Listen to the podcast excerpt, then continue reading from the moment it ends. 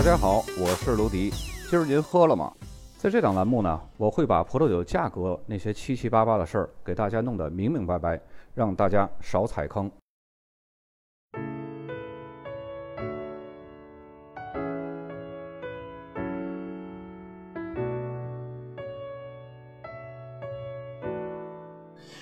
作为北罗纳河谷八大特级村之一。圣约瑟夫产区从整体上来看呢，相较于诸如罗蒂丘和艾米塔日这两个出产世界顶级、浑厚宏大的希腊葡萄酒特级村产区呢，圣约瑟夫主要生产更为简单易饮，而且呢价格更亲民的优质葡萄酒。对于广大喜欢北罗纳河谷的葡萄酒爱好者来说呢，它是一个极具性价比的特级村产区。和后面两期要讲到的克罗斯、艾米塔日以及科纳斯都是属于同等价格区间的特级村产区。大家注意一点，我所说的价格区间是一个大概念性的价格区间，并不代表所有的个别酒庄的个别酒款。就像我们在说罗蒂丘的那个产区介绍的时候，那里的酒几乎都是大几百的价格区间，但是呢，也不乏像吉加勒世家那三款拉拉拉的顶尖希拉。他们的价格已经达到了几千块的酒款。前两天呢，有一个听众给我留言评论说，这场产区酒标识别的栏目是一档非常好的产区课。我感谢这位听众的满分评价，同时呢，也想提醒各位，我将产区和酿造方式讲得细致一些呢，是为了让大家更深入的去了解这个产区的大致价格区间，为什么会在这个价位区间。只有大家了解了基本产区的信息，还有当地的商业运作，才能从底层逻辑上分析出这里的酒值不值这个价。我们毕竟更多的呢，还是以实战买酒为出发点的一档栏目，这呢也是更贴近大家的日常饮酒的实用性。像圣约瑟夫产区的普遍的价格区间，一般都是在小几百块，除非那些个比较出名的葡萄园儿，或者是那些个比较出名的酒庄，可能会达到大几百块，甚至上千。咱们来接着介绍一下产区啊，圣约瑟夫产区啊，早在古希腊时期就已经开辟葡萄园了，而从古罗马查理曼大帝统治时期开始呢，这个产区的葡萄酒就受到了欧洲和俄国贵族的喜爱。以及后期的大文豪和艺术家也纷纷在自己的作品当中呢，赞美和提到过圣约瑟夫的葡萄酒。最初这里的葡萄酒是叫做莫沃村葡萄酒，后来到了十七世纪的时候呢，来此耕种葡萄园的僧人们将它改成圣约瑟夫。大家听到前面加这个“圣”的前缀，就知道这是一个颇具宗教意味的名字。到了一九五六年，圣约瑟夫呢正式被官方认证为法定 AOC 产区。当时它只是覆盖了包括图尔农在内的附近六个村镇的范围，葡萄园的面积呢仅仅是九十公顷。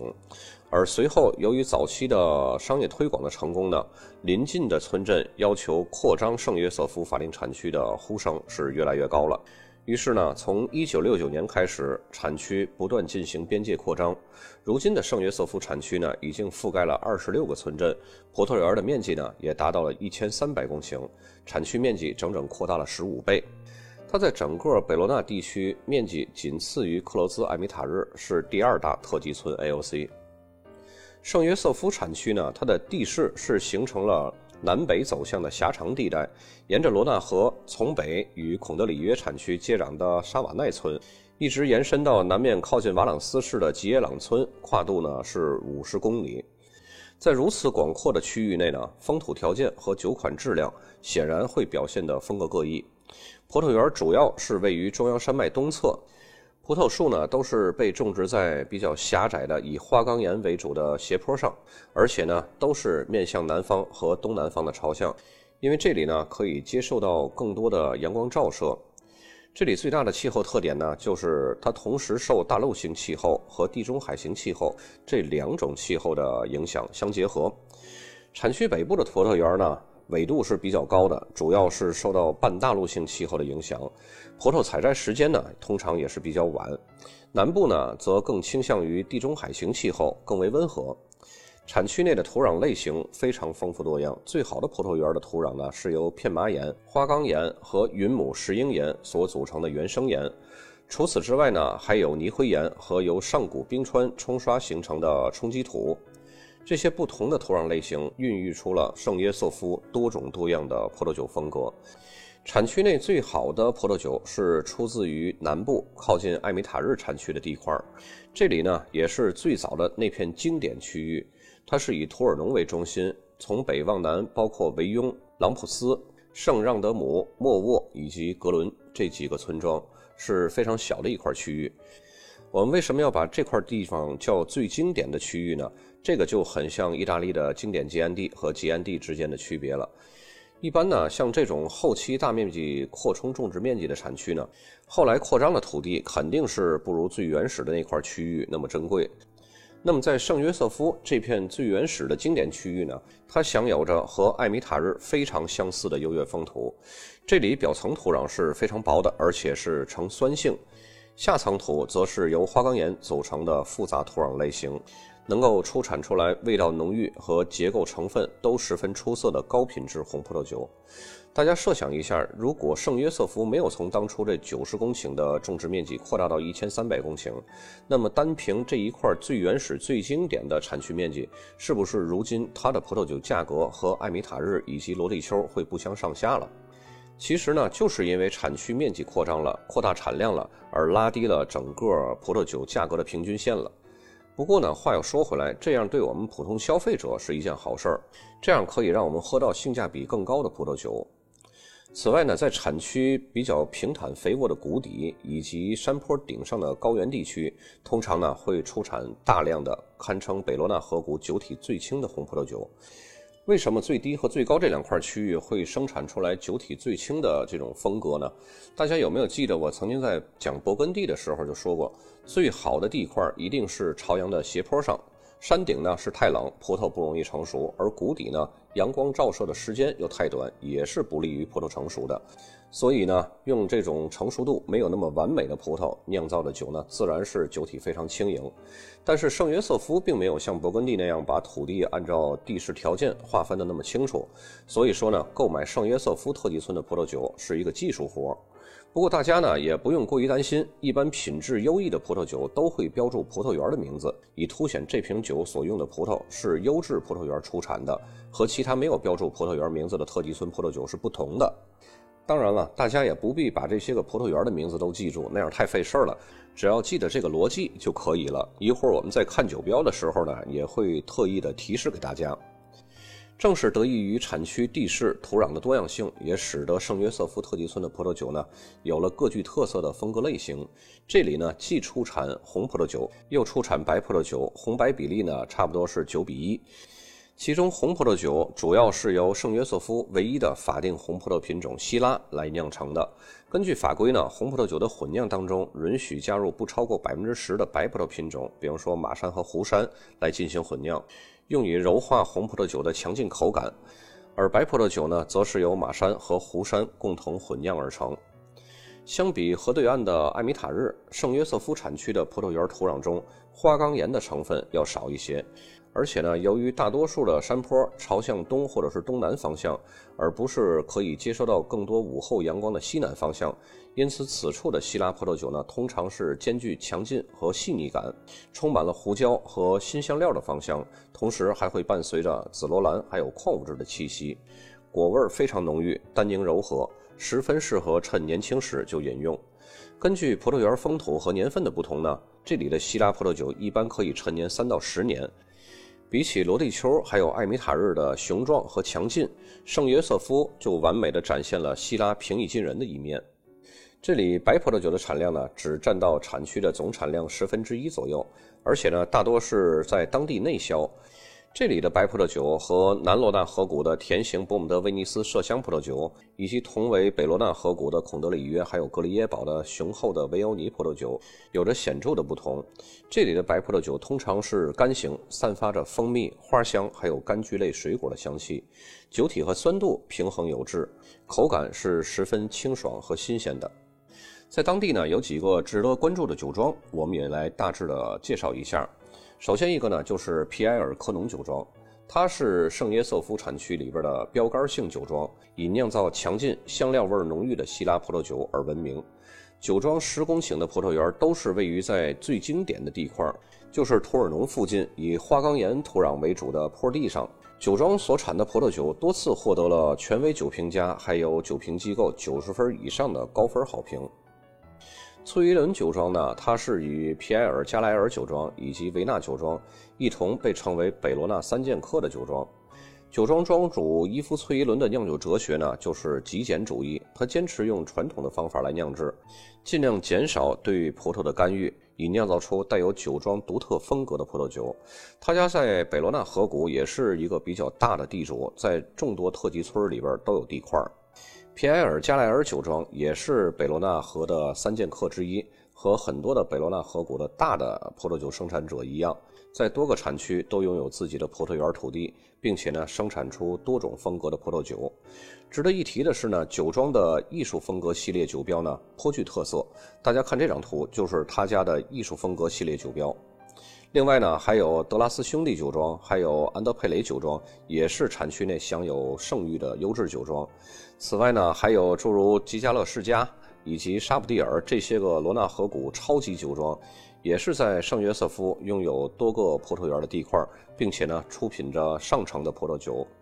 像这种满世界买地买葡萄园的大型集团酒庄呢，他们也会根据不同的产区和葡萄园，或者是酿造工艺的不同，来丰富自己的酒款产品线。最典型的例子啊，就是澳洲的奔富，还有拉菲以及它旗下的众多品牌。整个系列那么多酒款，总有一款适合你，它不会让消费者和产品线这个衔接出现真空地带。他们走的路线呢，一般都是扛着一杆大旗收小弟的全覆盖商业路线。拉菲和他的旗下品牌呢，扛的大旗就是拉菲古堡，带着一群小弟呢，比如说拉菲传奇、拉菲传说之类的到处晃。奔富也是一样，扛着澳洲酒王格兰许这杆大旗，各个价位和各种口味的小弟全都有。甚至呢，为了让消费者没有漏网之鱼，居然连洛神山庄这种三十多块钱的小弟都出产了。他们这种理念呢，就和波美猴产区那些小而精的、几辈子只想对着自己那一亩三分地儿执着的酒庄来说呢，从商业理念上就是完全不同的。所以我们在北罗纳河谷看酒标的时候啊，经常会看到那几个熟悉的面孔。大家只是分辨一下产区的识别，还有葡萄园的识别就可以了，不用太计较它这个酒庄，因为算来算去还是那十家不到的顶级酒庄在北罗纳河谷只手遮天。接下来呢，咱们来识别几个酒标啊。首先第一个，这个大家看这个风格很熟悉，这个酒标咱们在罗地丘那期经常见，这就是北罗纳河谷非常超级的大名庄吉加勒世家。这瓶酒呢，你看它这个上面只写了左半左边的箭头只写了圣约瑟夫，右边的箭头只写了吉加勒世家，没有任何的葡萄园信息。那么这瓶酒呢，只能认定它是一个没有写上葡萄园、普通的一个特级村。但是由于它是一个比较出名的酒庄呢，所以它的身价要比普通的特级村要稍贵一些。然后咱们接下来看这个酒标呢，这个左边的箭头指向的就是圣约瑟夫，然后右边的箭头指向的是崔玉伦酒庄。刚刚我们也介绍这酒庄，这个酒庄的庄主他的酿酒理念呢就是极简主义。大家看到在圣约瑟夫还有这个崔玉伦酒庄之间有一个字，那个就是葡萄园的名字。这是利瑟拉葡萄园那既然带葡萄园名字了，那它的价格肯定要比普通的圣约瑟夫 AOC 要贵一些。一般带葡萄园名字的和比不带葡萄园名字的圣约瑟夫特级村葡萄酒会贵多少呢？这个两个的差价还真不好说，因为有的呢可能会贵个一两倍，有的可能会贵个好几倍。就像咱们那期讲罗地丘的时候说了，它的大致区间呢是大几百块，但是你像它的顶级名庄吉加勒世家那三款拉拉拉都达到了四五千块，都赶上波尔多的一级庄了。那你说它差了几倍呢？因为有时候这个酒的价值还有它的价格是根据一系列的市场的供需关系来决定的，所以说纯粹的一个确定性的价格，这个是真的没有办法确定的。就包括说句题外话啊。就好像咱们中国的茅台也是一样，以前一千四百九十九，那么现在呢三千多。你说中间它差着一千多，真的是茅台酒又提升了品质吗？不是，是因为供需关系。接下来咱们看到这酒标，这个也是一个比较出名的酒庄。刚刚咱们也介绍过德拉斯兄弟酒庄，他们家也是在很多产区都会拥有葡萄园的。大家先看一下右边的这个箭头指向的是德拉斯兄弟酒庄，然后左边中间的箭头指向的是产区这个圣约瑟夫特级村的 AOC，然后左上角箭头呢指向的就是葡萄园。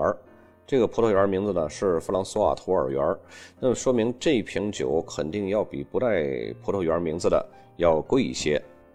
那么接下来的酒标呢，咱们从下往上看，大家看到最下面那个箭头指向的就是吉加勒世家，咱们在第一张图也见到过一个吉加勒世家的，然后再往上呢就是圣约瑟夫，这两个酒标呢跟刚刚第一张酒标风格不太一样。那么再到上面呢是救济园，是一个葡萄园的名字。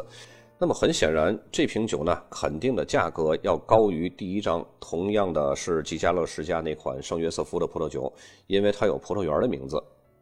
再接下来这张酒标，大家看到很简单的，左面箭头指向是圣约瑟夫，然后呢右下角箭头指向是皮埃尔科农酒庄。刚刚我们在介绍产区酒庄的时候，也介绍过这个皮埃尔科农酒庄，它是整个圣约瑟夫标杆性的一个酒庄。但是大家有没有看到它没有葡萄园的名字？但是这瓶酒它值不值钱呢？它也是值钱的，因为什么呢？整个皮埃尔科农酒庄它所在的区域就是在圣约瑟夫最最核心、最最经典的那块区域，仅有十公顷。所以我们在了解一款酒的时候啊，在研究这种规律性和逻辑性的同时呢，也要记忆一些它这个比较有代表性的酒庄或者是这种个例吧。再接下来酒标，大家看到这还是德拉斯兄弟酒庄的。在圣约瑟夫这个产区的名字上面有个图，在上面这个左上角箭头呢，指向的就是葡萄园的名字，叫圣爱派园。再接下来这个酒标呢，依然是德拉斯兄弟的。下面的信息咱们就不需要去看了，咱们就看圣约瑟夫和它上边的，这个是夏利园。那么这款酒和刚刚那个同样是德拉斯兄弟的圣爱派园有什么关系呢？其实他们俩除了就是都是属于德拉斯兄弟酒庄的这么一个地块，他们两个葡萄园之间是没有任何的关系的，只是德拉斯兄弟酒庄。既在夏利园买了块地，也在圣爱派园买了块地，然后呢，分别种植了葡萄，酿成了葡萄酒。夏利园种植的葡萄酿出来的酒呢，就贴上这个德拉斯兄弟夏利园的；然后圣爱派园种植出来葡萄呢，就贴上这个圣爱派园的德拉斯兄弟酒庄的。好了，本期节目呢，咱们就到这儿，咱们下期再见。